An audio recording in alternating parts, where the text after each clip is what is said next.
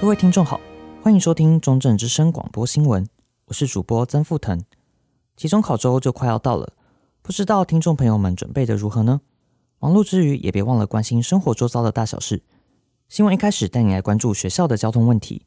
国立中正大学引进共乘计程车入校，开设前往嘉义高铁站、南华大学与大埔美园区的三条专线，希望解决学生对外交通困难的问题。但计程车共乘制在脸书社团中正大学纠团与共乘版已行之有年，校内的计程车共乘是否能为学生带来便利，仍有待讨论。请听记者张令仪的报道。共乘不共乘，学生搭乘计程车需求。国立中正大学于一百一十二学年度第一学期引进共乘计程车入校，设站于活动中心侧门口，开设从中正大学至高铁嘉义站、南华大学与大埔美园区三条专线。除了设站于校内的共乘计程车外，学生也会利用脸书社团“中正大学纠团与共乘版”作为共乘管道，在社团发文寻找其他学生一起搭乘计程车，并分担车资。国立中正大学生物医学科学系刘同学表示，在返家时常会搭乘计程车至高铁站，但因车资费用太高的因素，他时常利用脸书社团寻找伙伴。去高铁真的有点太贵，所以就会尽量希望可以在共乘板上找多一点人一起分担那个车钱。在校内共乘计程车营运状况方面，嘉义监理所表示，相较其他路线，单月出车次数超过百次。目前与我校设立的路线，单月出车次数则落在四十次左右，使用率相对较低。声音系刘同学表示，设站于校内的共乘计程车只有开设到高铁嘉义站的路线，但为省下高铁票费用，北上回家的他会选择搭乘计程车至高铁云林站。他也提到，希望能在未来开设高铁云林站或明雄火车站等路线，更符合学生需求。中正大学因地处偏远，交通易达性低，盼学校在未来能继续拓展校内专属交通工具，带给校内师生与同仁更多便利。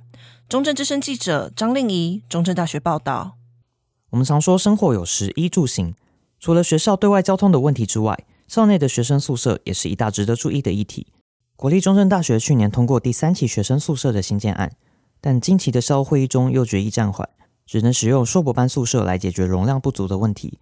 后续的土地规划，还有作为替代方案的硕博班宿舍的整治，也是目前校方应该重视的问题。一起来听记者赖冠霖的报道。宿舍新建案延缓，后续规划与解方。国立中正大学第三期学生宿舍于一百一十一年通过新建案，选址为校门机车停车场旁。当时预计最快将于一百一十六年底完工，但在今年六月的第一百四十三次校务会议中，对于新建案进展为拟暂缓执行一年。除了本案暂缓的原因与影响，后续的土地与宿舍规划将会是在建案背后的待解问题。回说第三期学生宿舍新建的最初目的是为了解决我校宿舍的低提供率，而在现今暂缓新建之后，问题如何解决？第三期学生宿舍新建案办理人刘明之先生表示，能以硕博宿舍作为学生宿舍使用，但本校硕博宿舍品质差，一直以来都被学生们诟病。对此，刘明之先生说：“宿舍改建的案子已经报教育部了。”到时候说不是说他会整修配合新宿舍运动的一些改善公共设施的这些东西，然后硕博班宿舍的环境。所以说第三期宿舍建案因新建效益与成本考量及各层面因素的综合影响下，最终的决策为暂缓一年。但校方仍应对闲置荒地做详尽规划，为校内师生谋取福利。同时，校方也应关心学生的住宿权益，无论宿舍的新建与否，都期盼校方能提供在校师生们更优质的校园环境。中正之声记者赖冠霖，中正大学报道。除了交通、居住两大和生活有关的问题之外，接下来要带您关心学校的夜间门禁。大学修课常常会需要往来不同的学院，但国立中正大学各个学院的大门在夜间仅开放该学院的学生通行，导致许多没有门禁权限的修课学生在晚上下课后无法自行离开，也不能进入使用院内的空间。各个学院除了确保系馆的安全之外，也需要针对课程的安排以及修课情形做考量。以下是记者赖竹君所做的报道：无法通行的大门，学生证门禁权限。中正大学各学院会在晚上实施门禁管制，管控出入者身份及保障系馆的安全。因此，同学需要使用学生证刷卡才得以通行。但是从其他院所来修课的学生，并不会取得门禁权限，导致同学们在晚上下课后无法自行离开学院，也不能再使用学院的空间。法研二的林家威同学提到，学校应保障所有修课学生的基本权益，由校方直接开通修课生的门禁权限，或公告资讯，让学生知道门禁的申请方式，并简化流程。像 e c o 这种系统，可以有一个统一发的公告，同学可能去填写说，哎，因为休息这门课上课时间会超过门禁点，就可以去刷外系的门禁。负责管理学院门禁的林金博老师则表示，若要开通校园内所有学生的门禁权限，可能会有安全疑虑，但可以视课程情况再调整门禁时间，并公告申请资讯给修课学生知道。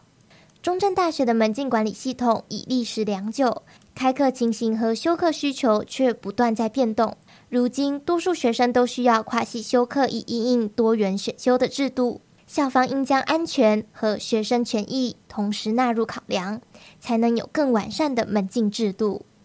中正之声记者赖竹君，中正大学报道。最后，带您来关心嘉义今年新推出的线上学习平台。对中正大学的学生们来说，除了有校内的资源可以利用之外，嘉义提供的学习资源也是值得注意的部分。嘉义市政府与好好好学校合作推出云端学习平台在家学，是全台第一个不限年龄及身份、专属于该县市民众使用的免费多元学习平台。只要是嘉义人或是来嘉义就业读书的人，就可以注册上课。请听记者许怡婷的报道。凑火在家学首推县市学习平台。嘉义市政府与好好好学校合作，配合疫情后的线上学习风潮，在今年五月中旬推出全台第一个不限使用者年龄及身份的免费学习平台，让在地人以及来嘉义就业读书的人都能在云端上课。嘉义市政府智慧科技处应用服务科技政吴佳玉表示，在家学上架的课程中，除了专业职能之外，还有比较软性的课程主题，能够满足各个年龄层的学习需求。虽然说报名的真的还是以青年为主，可是也是还有不少高龄者都还有来报名。就读中正大学成人及继续教育学系的叶杰玲提到，在家学推出免费的课程，让他可以轻松学习到过去有兴趣的领域。我记得他有一堂课是阿弟在教剪辑，我们刚好成教系也是需要剪辑影片 PR，然后我其实一直想要学 PR，可是我是有看帕帕亚之类的，但是我觉得阿弟也是教的很好，所以又再让我学一次。